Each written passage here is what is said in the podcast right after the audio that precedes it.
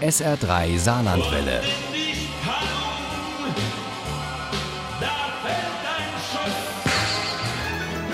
Der Krimi-Tipp. Im Krimi-Tipp heute Abend, da bleiben wir mal wieder in der Region, aber es geht trotzdem um Themen, die die ganze Welt beschäftigen. In der Pfalz sollen nämlich Flüchtlinge aus Syrien aufgenommen werden. Da wittern manche ein Geschäft und andere sehen ihre Heimat bedroht. Mittendrin ist einer, der nicht vergessen kann. Und süß wird meine Rache sein. So heißt dieser aktuelle Krimi von Jörg Böhm. Und Uli Wagner stellt ihn uns vor. Jörg Böhm stammt aus dem Westerwald und hat lange in der Pfalz gelebt und gearbeitet. Dort hat er auch seine Lieblingskommissarin Emma Hansen verortet, von der er immer sagt, Emma ist ja eine Kollegin von Lena Odenthal aus dem äh, Tatort. aber Emma stammt aus Dänemark, genauer gesagt von der Insel Bornholm. Und die wird in diesem Pfalzkrimi auch noch eine Rolle spielen. Als Emma nach einer langen Auszeit stundenweise zurück in den Dienst kommt, wird sie gleich mit einem Mord konfrontiert. Spargelbauer Achim Jahn wurde höchst brutal zugerichtet und obendrein auch noch regelrecht drapiert, mit einer Unmenge Sand im Mund.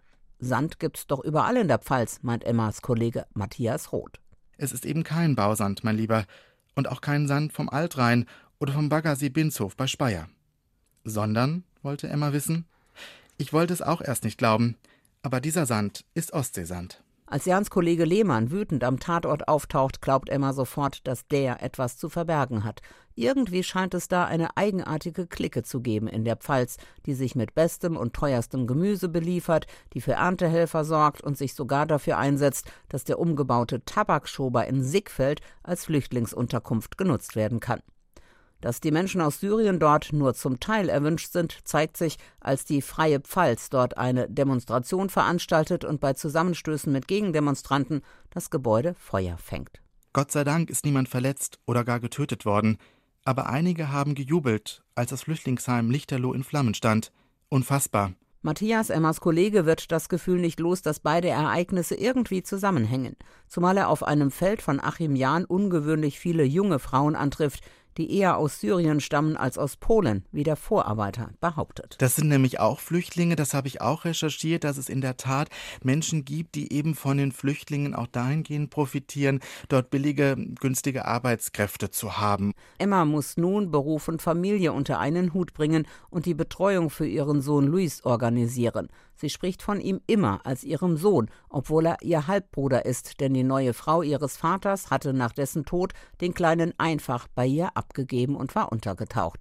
Zwischendurch gibt es immer wieder kleine Abstecher nach Bornholm. Dort lebt Jette Jensen, eine einst berühmte Glaskünstlerin, die sich inzwischen aber völlig zurückgezogen hat und kaum noch vor die Tür traut. Jette Jensen fühlte sich beobachtet. Und das nicht erst seit heute. Schon seit langem hatte sie das Gefühl, jemand sei hinter ihr her.